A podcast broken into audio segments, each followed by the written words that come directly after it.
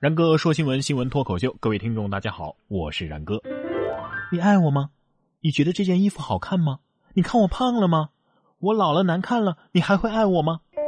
呃，以以上这些问题啊，通称为恋爱当中的送分题。哎，你们要这样说的话呢，还是太单纯了。看似是选择题，实则呀，这些都是不少于五百字的论述题。世上没有无缘无故的爱。没有无缘无故的恨，更没有无缘无故的第一小问。如果你的女朋友问了这些问题，你就要小心了。别问我为什么今天有这么多的感慨啊，因为连小丸子都谈恋爱了，但是男朋友不是花轮同学。电影《小丸子从意大利来的少年》将于十二月二十三号在日本公映。萌萌哒小丸子这次要谈恋爱了，男主人公中川大志是从意大利归来的一位美男子。两个人更是牵手看烟花，剧情很暖很酥啊！哎，花轮同学曾经这么说过：“哦，小姐，让我们保持这份友谊，直到你能够明白大人之间的那种爱情。”可是后来，你和他讲的那些情谊，他在另一个人的身上明白了。不行，我要替花轮同学哭一会儿。哎，对了，小丸子都谈恋爱了，你还是单身吗？哎，等等，我查一下啊。樱桃小丸子生日一九六五年五月八号，一九六五年，人家都五十岁了，谈个恋爱，还还要被你们指手画脚吗？人家容易吗？五旬大妈抛弃四十年旧爱，恋上不满十岁的意大利少年，是人性的缺失，还是道德的沦丧？过瘾吗？再来一条。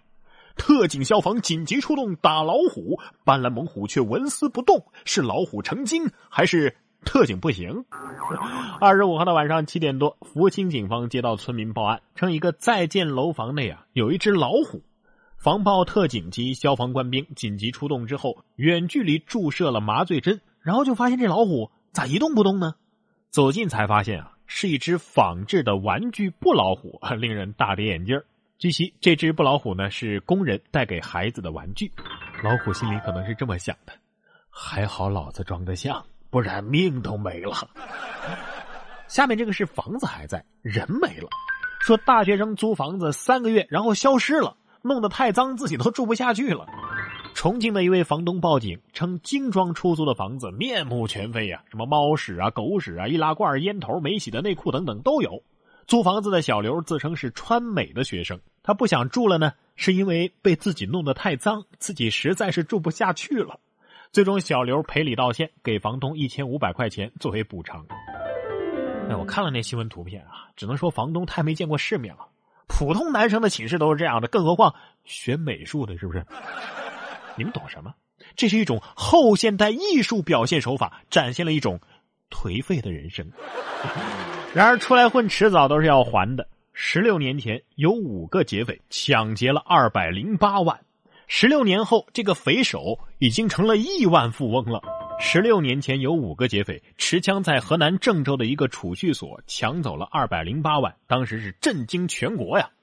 二十七号，郑州警方宣布：“哎呀，终于这个案子破了。”据了解，当年的头号嫌犯石某群利用赃款起家，搞起了房地产开发、商贸。休闲农庄等等，现在已经成为资产过亿的一个企业家了。哎呀，这说明人生的第一桶金很重要啊！然而，百分之九十的人一辈子都不会有第一桶金，除非像他们一样抢银行，是不是？没有，没有啊！但是人家第一桶金也没有太多，是吧？现在都已经身家过亿了，主要是搞房地产，是吧？说明房地产比抢银行更挣钱，是不是想爆粗口了？其实爆粗口也是有技巧的。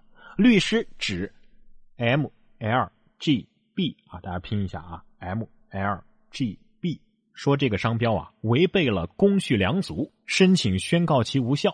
已经被注册于四十五个类别商标的注册商标 M L G B 日前面临着被宣告无效的风险。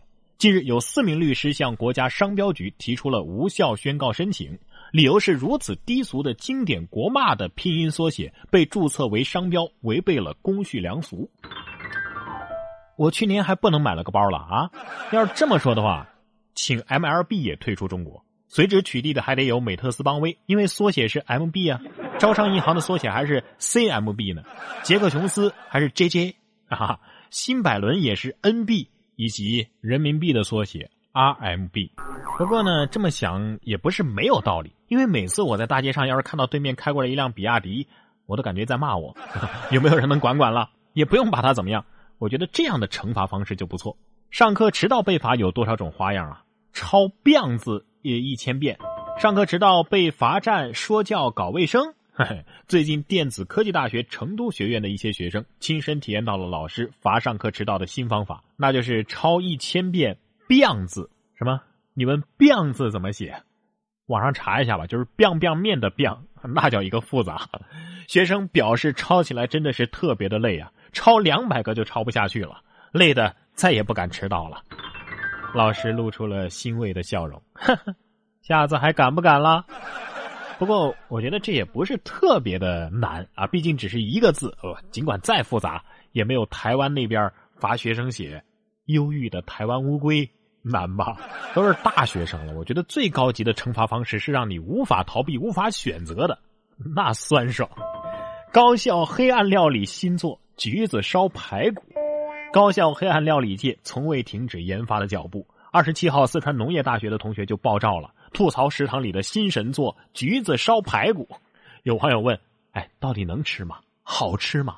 只能说那酸爽，谁吃谁知道啊！你们学校的食堂都出过什么新作呀？橘子烧排骨够有创意的呀！维 C 跟钙搭档，更营养哦。橘生淮南则为橘，生川农则烧排骨。反正这事儿啊，呃，不能怪橘子。我觉得这还不是最狠的，最狠的是盛菜的时候只有橘子，没有排骨啊。这都行。俄罗斯查超速灵车，结果呢，查出了半吨走私鱼子酱。俄罗斯一辆灵车因为超速行驶被交警拦截。但是检查车辆的时候呢，警方根本就没有看到什么尸体，却从花圈和棺材里面发现了大约半吨的走私的黑鱼子酱。驾驶灵车的司机称啊，一名陌生男子请他们去运送棺材，要把一具女尸运送到俄远东城市，并且支付了约合四百美元的报酬。哎呀，这是灵车漂移，墓碑冲浪，大吃鱼子酱啊！不过你别说，这要是认真起来说呢，这这鱼子酱也算是一堆尸体啊。灵车运送的是鱼子的尸体，所以也算灵车喽。然哥说新闻，我是然哥。想要跟我取得交流的朋友，都可以关注我的新浪微博“然哥说新闻”或者是微信公众平台“然哥脱口秀”都可以。